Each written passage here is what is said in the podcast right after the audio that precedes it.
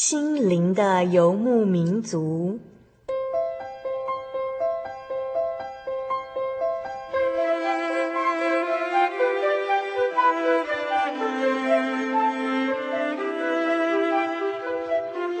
在这个谁都不管谁的后现代社会里，每个人的心灵都是游牧民族。成长的过程就是寻找的过程。每一颗漂泊的心灵，其实都在寻找生命的绿洲。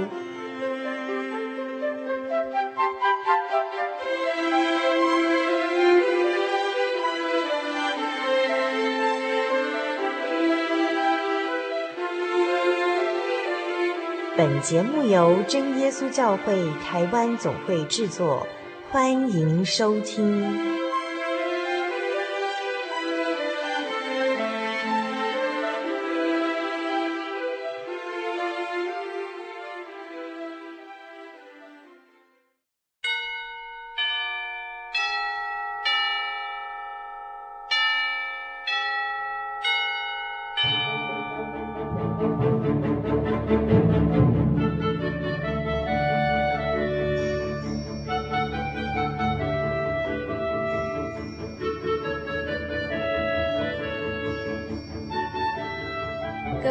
爱的听众朋友，大家好，我是小丽莎，欢迎再次收听《心灵的游牧民族》。很高兴今天我们又见面了，大家最近过得好吗？这几天听到有许多的朋友们，他们非常用心的聆听节目，而且还将节目介绍给更多的朋友们，让曾经感动过自己的见证继续感动更多的人。小丽莎在这里呢。也请求听众朋友们多多为这个节目祷告，求主耶稣赐给我们所有的工作人员拥有属灵的智慧和恩赐，让我们能够凭着信心和圣灵的权柄，继续为大家服务哦。这个月份的节目主题是从婚姻中经历神这个主题系列的节目，小丽莎要带领听众朋友们一起来聊聊婚姻的生活。在本月份的节目中，小丽莎分别邀请了几位分别来自于台湾、大陆、日本的朋友，一同来分享神所祝福的婚姻之路。今天这一集节目呢，我们要播出的是第五百二十六集的节目，节目单元是小人物的悲喜。小丽莎所邀请到的呢，是来自大陆的王姐。王姐她原本不认识主耶稣，也不参加任何宗教仪式。他只相信达尔文的进化论，在他的生活信念中，只要认真度日，靠着自己的努力，就能够胜过一切生活上的艰难。嫁到台湾之后，在婆婆的勉励和督促下，她勉勉强强的来参加真耶稣教会的聚会。虽然刚开始非常的不适应，但是伟大的真神使他逐渐明白生命的奇妙，也渐渐看清楚了神的主权与大能。欢迎收听今天的心灵游牧民族，希望我们都能够在今天的这段时间里，从王姐的故事和见证中，看见真理和盼望。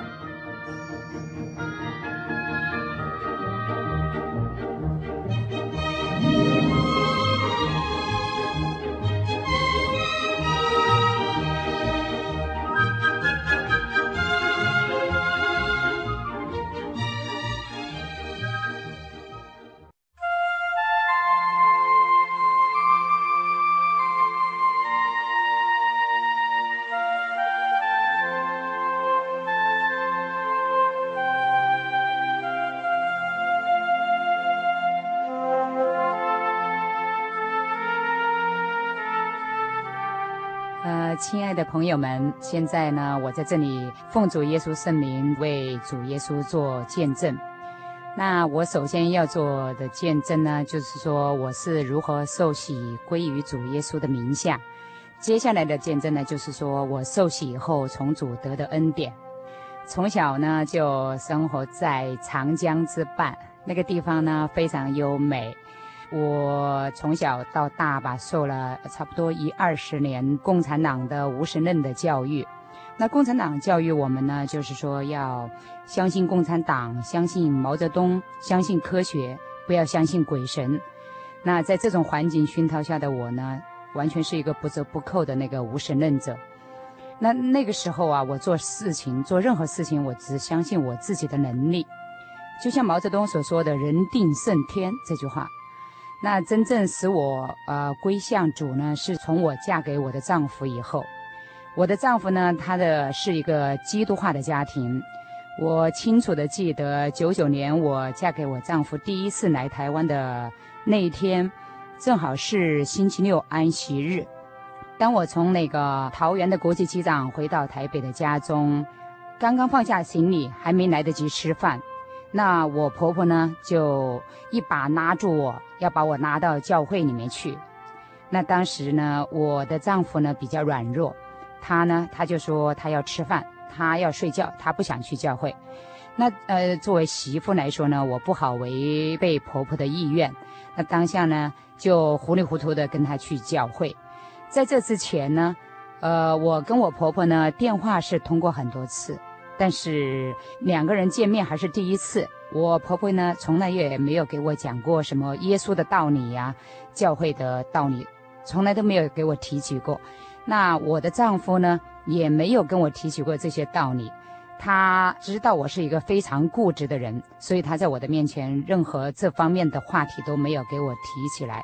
我只知道他是一个基督徒，那但是呢，当时由于他的软弱，他呢也没有祷告，也没有读经，更加也没有参加教会的那个安息日的聚会。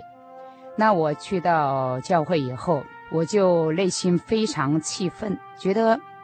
我的婆婆为什么这么不近人情？我第一次跟她见面哦，就把我拉到教会里面来，而且这些道理我根本就不懂，我也不愿意听。那等到祷告的时候呢，看到教会的呃兄弟姐妹大家用灵言呢祷告的时候，我真的觉得莫名其妙，心里面非常的就是说很奇怪，怎么会有这种事情？都他们都在干什么？那呃，带着这种疑问，在接下来呢，在台湾呢，我待了十多天时间。那我的婆婆呢，一有时间就把我拉去教会里面。那我内心来说真的是非常反感，但是我又不好在我的表面上露出来。我说我不愿意在台湾待。那我们回到广州以后呢，我婆婆呢，她就多次的打电话催我们回台湾来玩，啊、呃，要我们回台湾来。那我就非常抗拒，我认为。我一回到台湾，我婆婆又会拿我去那个教会听那些我根本就不愿意听的道理。那这样的话，我婆婆呢没办法。那我婆婆公公呢，他们对主耶稣啊非常虔敬。然后呢，他们就每天祷告，为了我和我丈夫祷告了两年多时间，而且呢还非常有心。有心呢，经常叫人从台湾呢给我带一些有关圣经的一些书籍啊，像《圣灵月刊》呐，还有那个传道讲道的一些录音磁带带到广州去，希望给我听。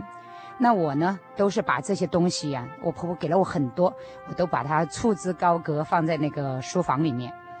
那直到有一天呢，我觉得非常无聊，我就随手从那个书架上拿了一本《圣灵月刊》来读。当读到后面的几个见证的时候，我心里面就就有点疑惑，我就心里面在想：世界上真的有神吗？真的有神听人的祷告，医治人的癌症吗？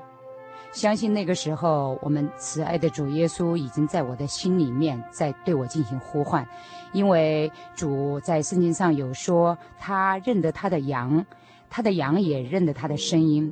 那个时候的我，就像一只迷途的羔羊，努力地寻觅主耶稣的声音。当时呢，我带着内心的疑惑，开始一本一本查考圣经的道理。谁说世上没有神呢？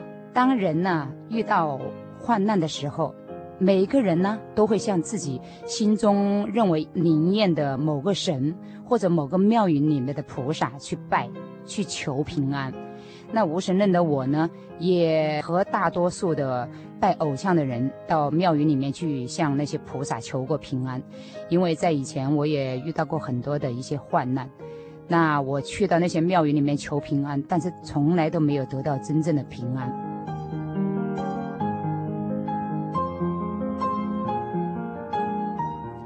在前年，就是二零零四年的十一月份。我的公公婆婆去到了广州，由于他们对神呐、啊、非常的亲近，他们去到广州以后的马上开始找寻广州的真耶稣教会，并且呢他们去聚会，还带我和我丈夫去聚会。那当我第一次去广州真耶稣教会的时候，我真的内心里面觉得有一种非常温暖的感觉，像一种家的感觉一样的。我看到信徒们呐、彼此之间亲切的问候啊，尤其让我感动的是信徒之间相互的代祷那份情怀，让我非常的非常的感动。因为在以前呢，我去庙宇里面呢，去求神拜佛的时候，看见大家都是为自己的升官发财呀，为自己的平安在求，没有说是为自己不相干、不认识的，或者是跟自己不熟悉的这些呃朋友也好啊，呃其他的人好啊，去求平安的。那接下来呢，我就愿意去教会，因为我在教会里面去以后啊，跟那个兄弟姐妹们一起唱诗啊，然后谈一些见证的分享啊。真的心里面非常非常踏实，而且有一种充实感、喜悦感。那这样呢，我就坚持到教会去聚会了半年多的时间。当时教会的圣经的一些道理，我也懂得越来越多了。那那个时候呢，我心里面有一种特殊的感觉，我觉得我自身的罪孽太重，迫切的呢想用一种方法来解脱。让自己脱胎换骨，重新做人。但是我也知道，从圣经的道理里面知道，唯有通过主耶稣宝血的洗礼，我的罪才能得到赦免。当时我的内心斗争非常激烈，那半年多的时间，因为我知道，就像希伯来书十章二十六节所讲，因为我们知道神的道理以后，若故意犯罪，我们赎罪的祭就再也没有了。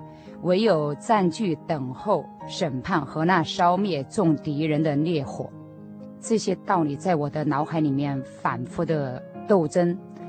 那最终呢，我还是选择了接受洗礼，并且于于二零零五年的六月二十六号接受了大水的洗礼，呃，而且于七月的九号得到了圣灵。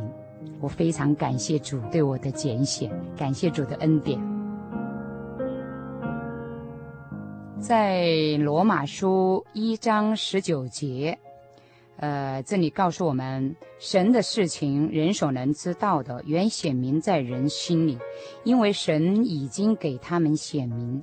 所以说，这个世界是神所创造的。那么，主耶稣的大爱，他早就显明在我们每个人的心中。所以，当我们遇到患难的时候，我们都会去寻求他。那在去年的。九月二十号到二十五号的五天时间里面，我从台湾北区福音组到马祖去传福音。那我非常感谢主，因为这是主给我的一种新的体验。在这五天里的时间里面呢，我学到了真的非常多的宝贵的经验。由于那个在两千年的时候，我受到一件事件的严重的影响。就是整个人的生理机能全部都被破坏掉，人呢，呃，处于严重的失眠和排便不顺畅的困境当中。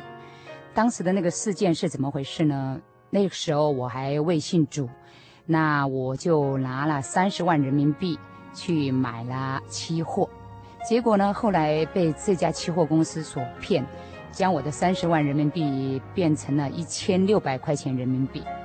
那那段日子真的是，人呐，整个人几乎要崩溃的边缘了，所以整个人就根本不能睡眠，每天呢瞪着眼睛到天亮，然后吃各种各样的安眠药，这一种那一种，然后剂量越来越大，但是吃了以后每天最多也就睡了一个小时或者两个小时也惊醒了，就这样人整个人就是处于那种真的要崩溃的边缘。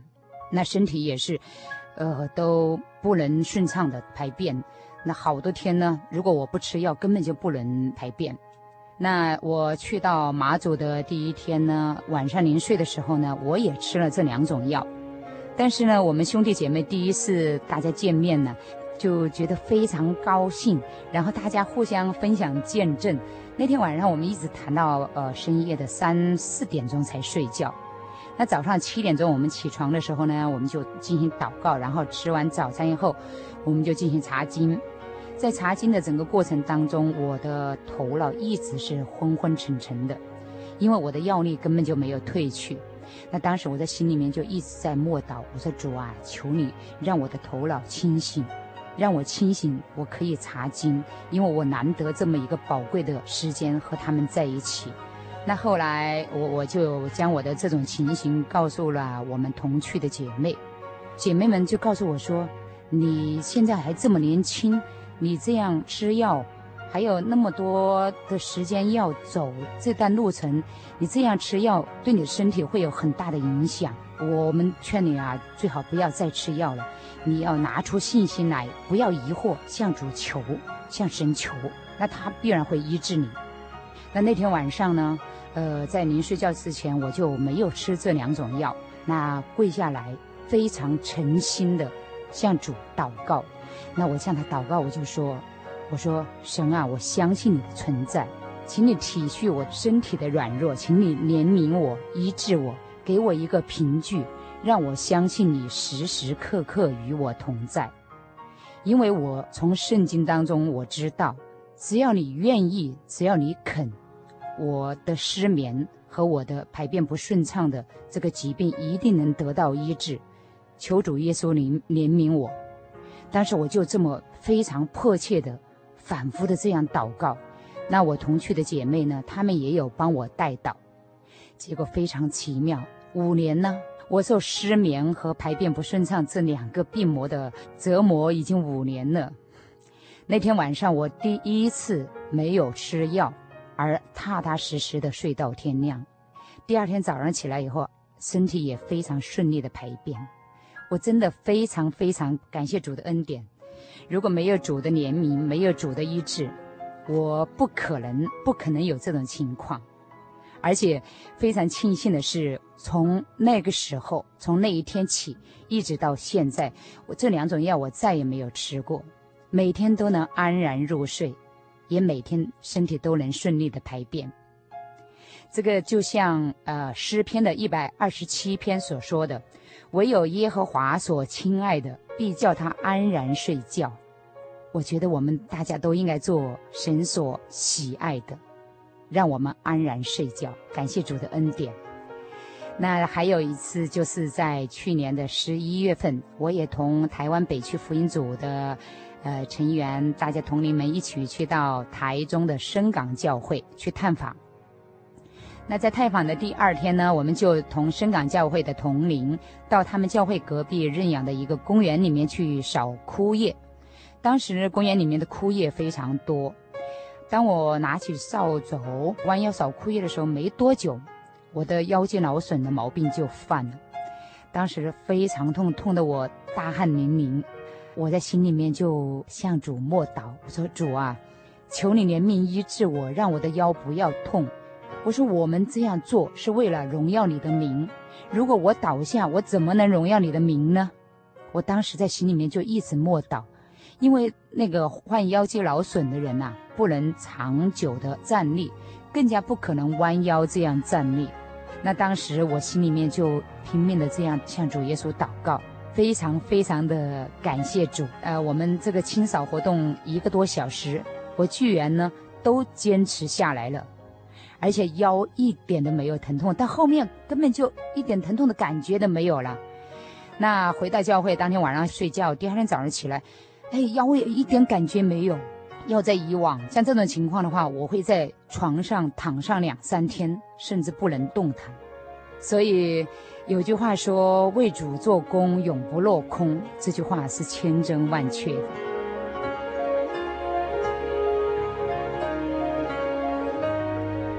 当然，主呢，由于他的大爱，他会赐给我们恩典。那当我们做得不好的时候呢，主也会对我们进行管教，因为他对我们进行管教呢，就是操练我们。那就像圣经上所说的，被神恩所管教的人是有福的，因为主耶稣操练我们是为了让我们在真道上得以长进。在去年的时候，有一次。呃，我跟我丈夫开着车到修理厂去把车子进行保养。那当时呢，从我们的车旁边呢，就有一辆小车开过去。当时那个车子的车款呢，就跟我的那个在广州的一个最要好的女朋友，她的车款是相同的。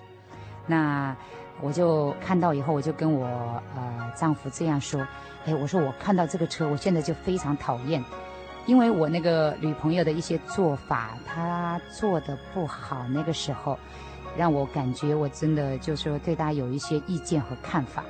那当时我就说，我看到这个车我就讨厌，看到这个车就让我想到她的为人，我就说了很多很多的怨言牢骚的话，论断的话。”那当然，后来我们去到修理厂的时候呢，我丈夫就把车子送去保养，那我呢就坐下来找了一个地方，就随手呢把袋子里面的圣经啊，还有笔记啊拿出来，我就准备想看圣经做笔记。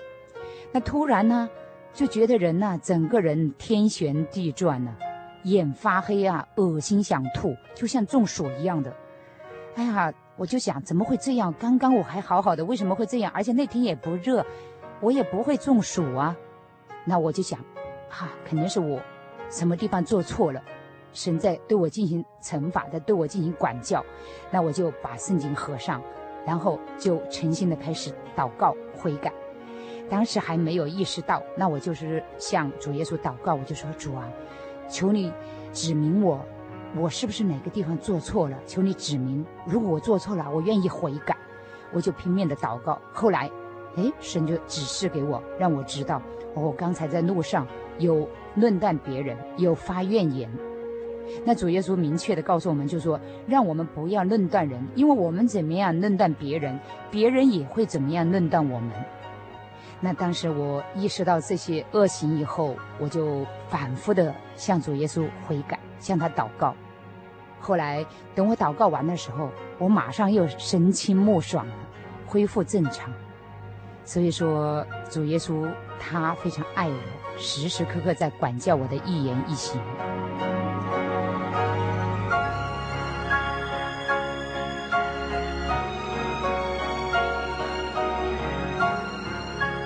亲爱的听众朋友，听到这里，让我们进广告休息一下。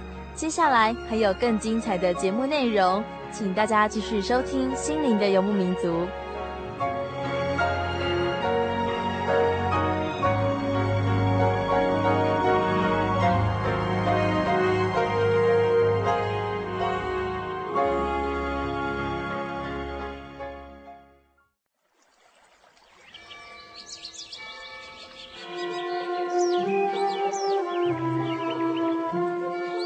在这个地方，您可以找到生命的平安。在这个地方，喜乐就像泉水一样源源不绝。真耶稣教会总是敞开大门，欢迎您的加入。耶稣的爱是你我都可以享有的。真耶稣教会，台中邮政六十六至二十一信箱。欢迎来信，愿您平安。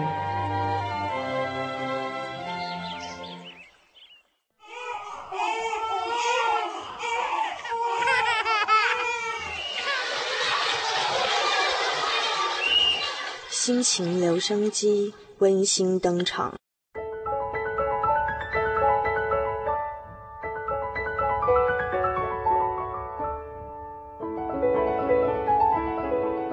大家好，我是恩荣。那今天要在这边跟大家分享，圣经里面有一句话说到是“施比受更为有福”。那相对的，另外一节经节是在路加福音六章三十八节。三十八节这边说到：“你们要给人，就必有给你们的，并且用十足的升斗，连摇带按，上尖下流，倒在你们怀里。因为你们用什么量器量给人，也必用什么量器量给你们。”在这边，其实。我们付出的并不会说付出就不见了，就没有了。我们付出不是对空气去付出的，我们付出是对于其他人，对于看得到的人，或者是对于神。那只要我们肯付出，那相对的一定会有所收获。那这个收获一定会比你当时付出的还要大。愿神祝福大家平安。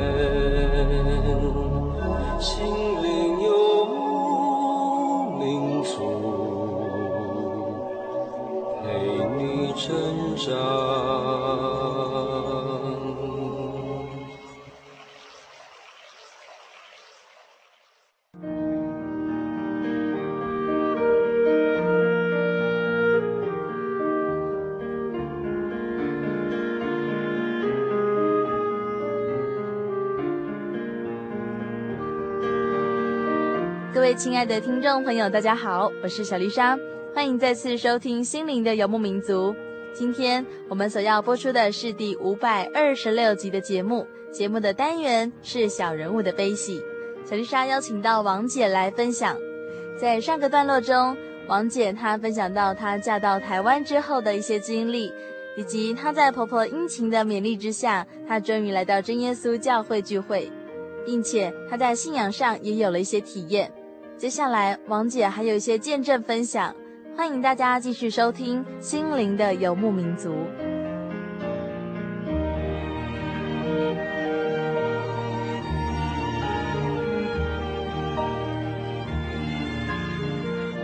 那还有接下来一次呢，就是在呃年前的一月二十一号。我们大同教会在那次的月播道，月播道的时候，传道有跟我们说要带一些慕道朋友到教会里面来听道理。那我就带了一个我在健身房所认识的朋友，带到教会里面来。那那个时候我在健身房的时候，我有跟他传主耶稣的这些福音给他，他当时非常欢喜的领受了。那我就有带到他到教会里来来听道理。呃，听完道理以后的，隔了没两天，这个朋友呢，他就邀请我跟他的其他的一些朋友去聚餐。那当时我心里面就想，借这个机会去跟这位朋友多认识，也可以跟他其他的朋友认识，到时候我也可以把主的好的福音传给他们。心里面是这样想。那天我就去跟他们一块儿去聚餐了。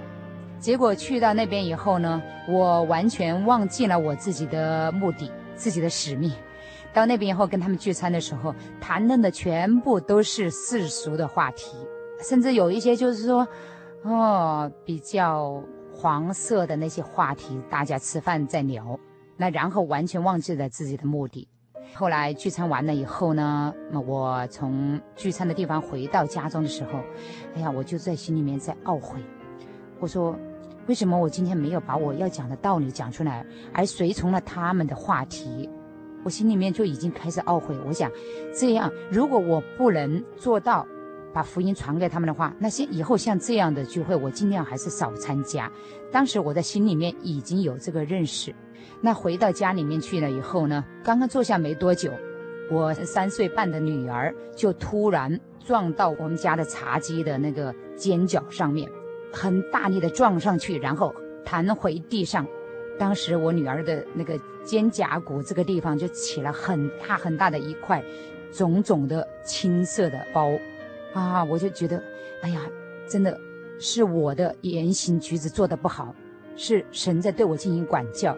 因为神管教的时候，他有时候。不会说这个管教的行为发生在我们的身上，他会把这个管教的行为发生在我们心爱的人身上，借此来警醒我们。那当时我就马上跪下来祷告，向主悔改。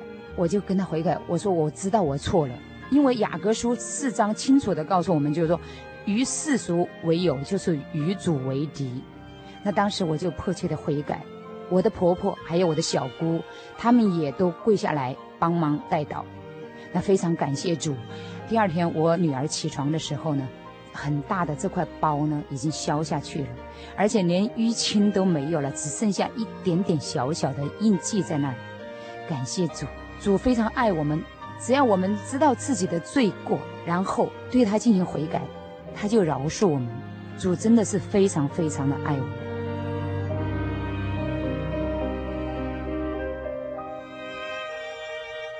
亲爱的朋友们，从我受洗归于主的名下以来，我觉得我真的得到了真正的平安，而且我的生活充满了喜乐。每天呢，非常非常的高兴，因为我觉得有主，他做我脚前的灯，他是我的依靠，是我的盾牌，他是我的避难所，并且我还有了活泼的盼望，那就是我们可以进入永生的国度。我觉得非常非常的开心。那我也同我的家人有这样说，我说如果我没有信主，在台湾单纯只是为了拿台湾的身份证。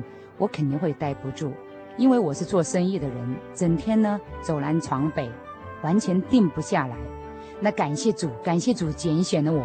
那我在台湾的这段时间呢，我可以很安定的每天可以看圣经、查考圣经的道理。我感谢主，是主赐给了我一颗安定的心，也是主赐给了我一颗饥渴慕义的心。感谢主的恩典。那。我愿意饥渴慕义，也有两个原因。那第一个原因呢，我感谢主，他赐给我对做事情呢有一个执着的态度。我做任何的事情，我就有一种执着，要么不做，做就要做得最好。那么对于我的信仰呢，我也是这样要求我自己。我要么不信耶稣，我信了耶稣以后，我就要信得清清楚楚、明明白白。并且要明白道理，把所信的道理要行出来，让自己能得以进天国。我就是这样要求我自己。那么第二个原因呢，我也是非常感谢主，因为我有一种非常强烈的使命感，我要明白道理，我要把我的道理传给别人听，传给我们大陆的同胞听。我就是带着这种想法，所以呢。来到台湾以后，我整天在家里面从早到晚看圣经、查考圣经的道理，我一点都不会觉得枯燥乏味，我一点都不会，而且觉得非常喜乐，非常饥渴，迫切的想充实自己。因为在我们大陆呢，呃，由于政治的因素，呃，我们在那边的教会都不能挂牌，那我们聚会的时候呢，都是小心翼翼的，因为，呃，大陆的政治让我们就是说不能非法聚会。因为他不给我们挂牌，我们不能名正言顺的呀。那如果大家聚在一块儿的聚会的话，他会认为我们是非法聚会。尤其遗憾的就是我们大陆的传道人员非常少，一个传道要牧养三到四个教会，甚至更多。那所以说，一个月里面有传道来牧养一次，已经是难得可贵了。那平常我们聚会的时候呢，在讲道理呢，都是一些童工。那让我担忧的就是这些童工呢，本身的道理也不清楚，信仰的根基也不牢固。他们在上面呢，甚至有就是说，我们信耶稣，信的真神是谁也不知道。那更可怜的就是说，有一些老阿嬷啦，信了耶稣，信了四五十年，连耶稣是男是女还搞不清楚。真的，我为这些事情我觉得很忧心，我真的有一种使命感。我要快一点去领受主的这些道理，弄清楚、弄明白，然后把我所弄明白的这些道理回去传扬给他们听。如果说一个人信了主，明白了道理，行不出来，偏离了主的道，最终不能进天国的话，那这个责任是由于他自己的问题造成，那他自己负担。但是如果面对一群没有牧养人的信徒，他们那种饥渴。没有人去牧养他，而让他们不能明白道理，行不出道理，最终不能进天国。这种真的是非常非常的遗憾，所以非常感谢主，让我有一颗渴慕道理的心。那另外呢，呃，我也非常感谢主，主赐给我们的一个恩典，那就是由于我的行为，因为主耶稣赐给我渴慕道理这个行为，我的这个行为呢，现在也激励了。我的丈夫还有我的小姑，他们都是从小信主的，他们是基督化家庭，但是由于没有坚守主的道理，那就有一些偏离了。那自从我渴慕道理以后呢，我的丈夫现在也彻底改变，他每天会读经，也会早晚祷告，遇到任何事情都会第一件就会想到向神祷告，而且会坚持的去参加教会聚会呀，守安息日。真的，我们觉得非常欣慰。那我的小姑呢，也是，她觉得看到我的这种渴慕道理的行为，她觉得对自己的行为感到非常的羞愧，她是从小就信主的人，反而道理懂得没有我多，然后没有我这么积极，她就现在也改变自己，坚持参加聚会，还有出去做为主做圣工。另外，尤其可贵的就是我们家，我们我婆婆两个媳妇都是外邦人，那现在也全部成了主内的姐妹。我的小姑呢，她也是嫁给了外邦人。那我妹夫和他的家庭是拜拜的家庭，而且我的妹夫啊都是独生子。那拜拜的家庭都是希望，就是老人走了以后有有人可以就是说带孝啊什么的呀，就这样的。那当时我妹夫要来信主的时候，也是家里面非常反对，反对的非常厉害。那感谢主的恩典呢，在去年的十月三十号，我的妹夫家里面三代同堂一起受洗，我妹夫的爸爸妈妈、我的妹夫还有我的侄儿三代同堂一起受洗，真的非常非常感谢主，感谢主的恩典，这些都是主的安排，感谢主。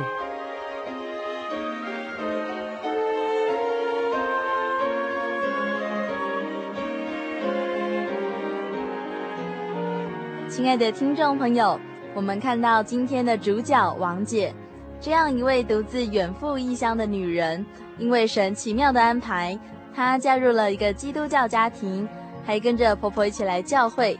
就这样，王姐她抓住了得救的机会。在圣经中也有这样的历史故事哦。圣经里有一个可爱的媳妇，她的名字叫做路德。路德不是以色列人，她是一个来自摩押的女子。但是她嫁入了以色列的家庭，她的婆婆名叫做拿厄米。后来路德的丈夫大伯和公公都去世了，婆婆拿厄米非常的伤心。拿厄米要两个媳妇都回自己的国家去，拿厄米自己则要回以色列去。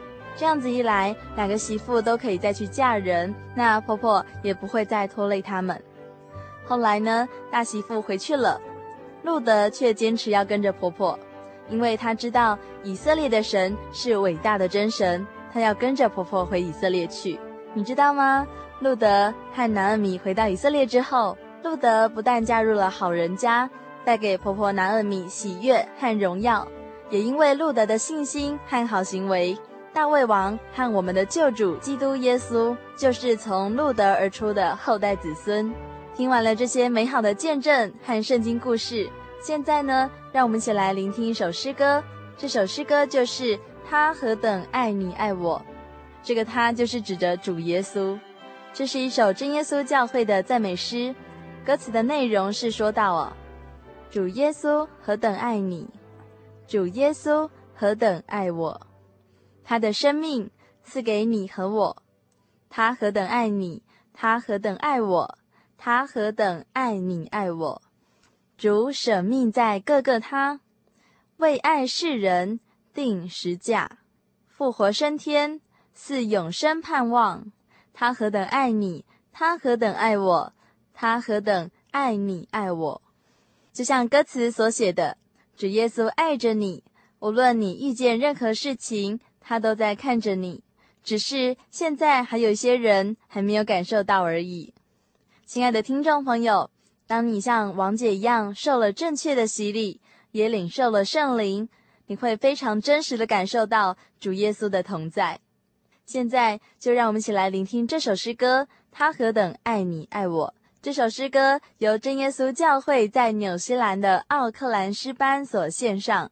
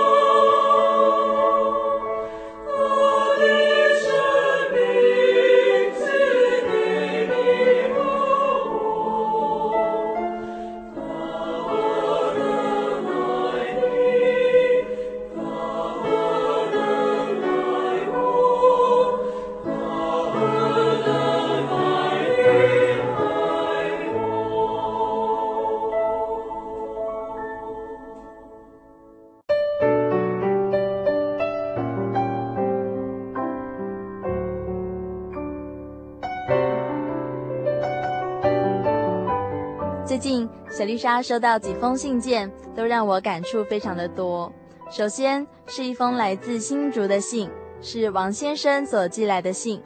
王先生说：“小丽莎姐妹平安，我每星期日都有收听您主持的节目，让我了解到神的大爱。因为目前在新竹监狱服刑，很庆幸自己能借由驻监牧师陈春光先生的带领下来认识主耶稣。更高兴的是能在星期日的晚上。”借由广播电台听到您所传播耶稣的大爱，所以希望借由此封信，望请你能来函于我，让我能更加了解爱的真谛与神的旨意。阿门。愿您福恩满溢，平安喜乐。其实，在监狱中能够专心查考圣经的教训，还能够坚持真理与信仰，真的是非常难能可贵的。愿神纪念那些传扬福音给你们的福音工人，更愿你们都能够来到真耶稣教会，和我们一起在圣灵里祷告。你知道吗？一个受过正确大水洗礼的罪人，会因为主耶稣的宝血而将我们污秽的罪孽洗得干干净净。然后呢，当主耶稣赐给我们圣灵之后，我们就能够靠着圣灵的力量，每天过着得胜更新的生活。让我们有力量来抵挡罪恶。接下来还有一封信，是小丽莎身边的一位朋友，他写信给我。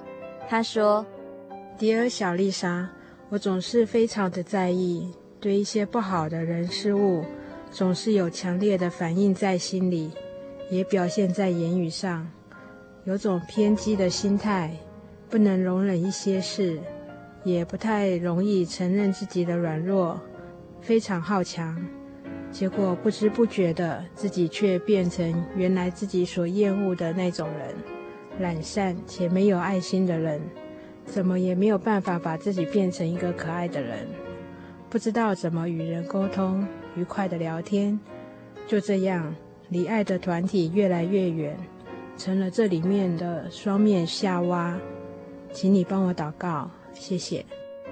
其实，小丽莎想告诉你哦，如果你天生是比较敏感的、比较细腻的个性，你在待人处事上面对人或对事情期望太高，都可能使你感到内伤哦。因为人就只是人而已，世界上的每一个人都不完全，都是罪人。若是有一个人是完全的人，都没有任何的缺点了，那这个人早就上天堂去了。小丽莎的意思就是说呢，不要把任何的希望寄托在人身上，也不要用高标准去要求别人，反而我们要用爱心来包容彼此，因为人都会犯错啊。换句话说，主耶稣他绝对不会让我们失望。若是我们能够每天开开心心的仰望神，就代表我们是真的相信他，并且对这些世上的事情都能够超然处之。这样一来，也可以避免落入了悲伤和恼恨的试探之中。希望朋友们都能够圣灵充满，主爱相随。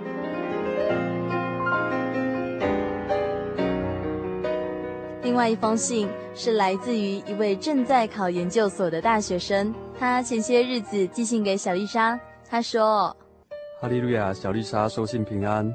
星期五放榜，我连口试的机会都没有。其实。”应该是预料中的事情，所以也没有表现得很讶异。但说穿了，心里是有一点点的沮丧，毕竟是很想念的科系。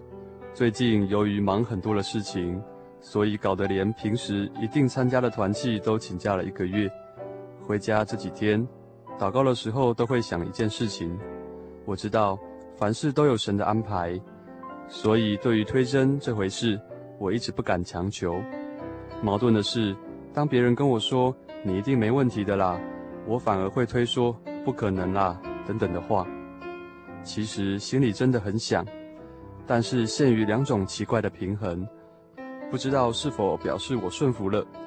昨天和妈妈谈了很多，也聊到未来的规划。当初考回北部大部分的动机是因为爸爸的身体，自己对念书其实没有才华，只是尽了本分。感谢神也一路带领，但在台中学了很多，也不需要他们操心。我其实知道爸爸很希望我回去，现在这是机会。我不明白，难道这和神的心意相左？但又想，才考了一间，别这么快咬定。感谢神，似乎帮我开了另一条路。爸爸妈妈都同意要我准备预官，也就是把兵当一当。至于研究所，倒是不重要，可以念就念，不行的话，当兵也算是让我可以好好的思考。感谢神，让我有开明的父母，听他们这样说，一整个人都豁然开朗起来，没有非考上研究所的压力，也合我心中所想的，也希望这是神所安排的。现在还有其他的学校等着放榜，不过至少我现在心情平静多了。求神继续拉着我的手，带我走过人生的旅途。小丽莎要告诉这位年轻人，看到了这封信，知道你正在经历一段人生的转捩点，一时之间面对那么多的事情，心中有很多的不安，很多的彷徨，但是因为有这份信仰。相信神对于你们全家的人都有美好的安排，而且在这段磨练你的过程里，你也有机会冷静下来思想和反省。相信这段路经过之后，你也会变得更加聪明。希望在那么多的状况中，你能够更加抓紧神的手，时刻经历神。在节目的最后，希望大家都能够到真耶稣教会来，和我们一起来查考真理。以及全辈的福音，你可以打电话到零四二二四三六九六零零四二二四三六九六零，你可以打电话来洽询真耶稣教会在世界各地的联络方式。欢迎你来真耶稣教会求圣灵，或是来体验神的恩典与神迹。也欢迎大家写信来分享你自己的生命故事哦。或是听众朋友们对心灵的游牧民族节目内容有什么感想的话呢？也非常欢迎写信来和我分享，或是来信索取免费的圣经函授课程，让我们一起循序渐进的来查考圣经的道理。欢迎来信，来信请寄台中邮政六十六至二十一号信箱，台中邮政六十六至二十一号信箱，或传真至零四二二四三六九六八，著名“心灵的游牧民族”节目收就可以了。我是小丽莎，愿神祝福你，愿你圣灵充满，主恩满意。我们下个星期再会。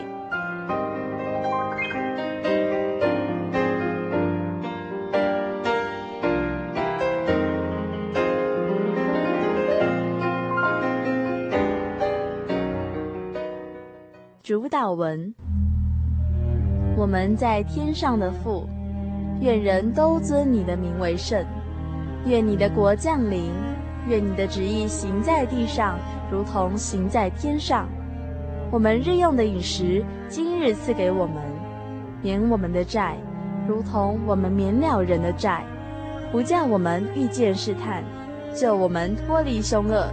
因为国度、权柄、荣耀，全是你的。直到永远，阿门。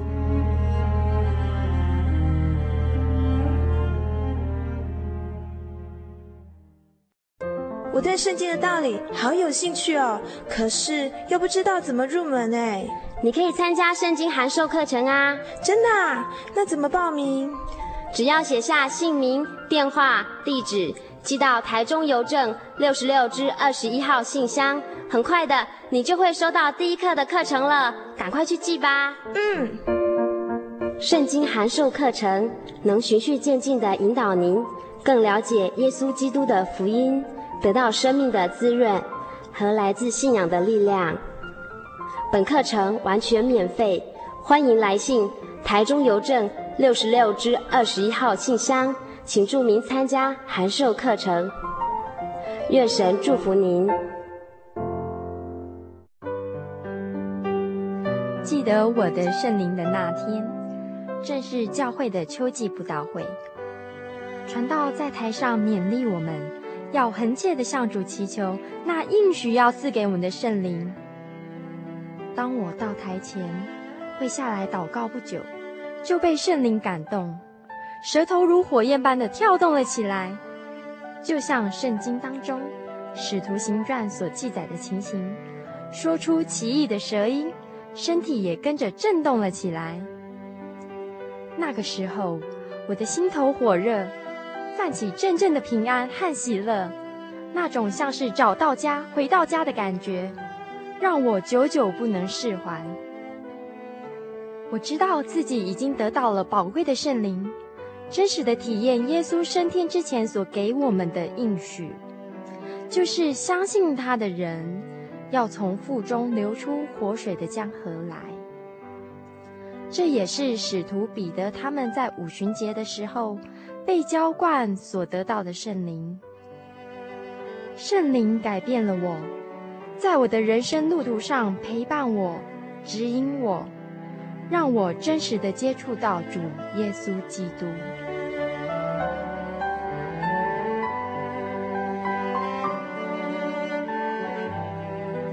圣灵就是真神所赐的灵。亲爱的朋友，使徒保罗曾经问以弗所教会的信徒：“你们信的时候受了圣灵没有？”他们回答说：“还没有。”假如你也想体验、接触这宝贵的圣灵，我们都非常欢迎您到各地的真耶稣教会，跟我们一同来查考，一同来祈求。您可以上喜信网站来查询各地真耶稣教会的地址 jy 点 org 点 tw。我们衷心的期盼你也可以跟我们一起来领受这宝贵的圣灵。